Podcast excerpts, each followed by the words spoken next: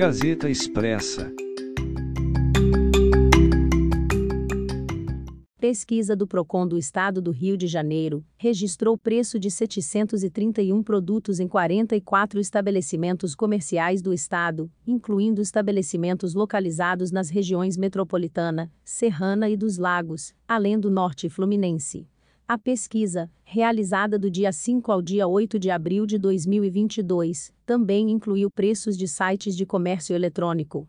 Ao analisarem os preços, foi constatada variação de até 50% no preço do mesmo produto em diferentes pontos de venda. Saiba mais em gazetaexpressa.com.br.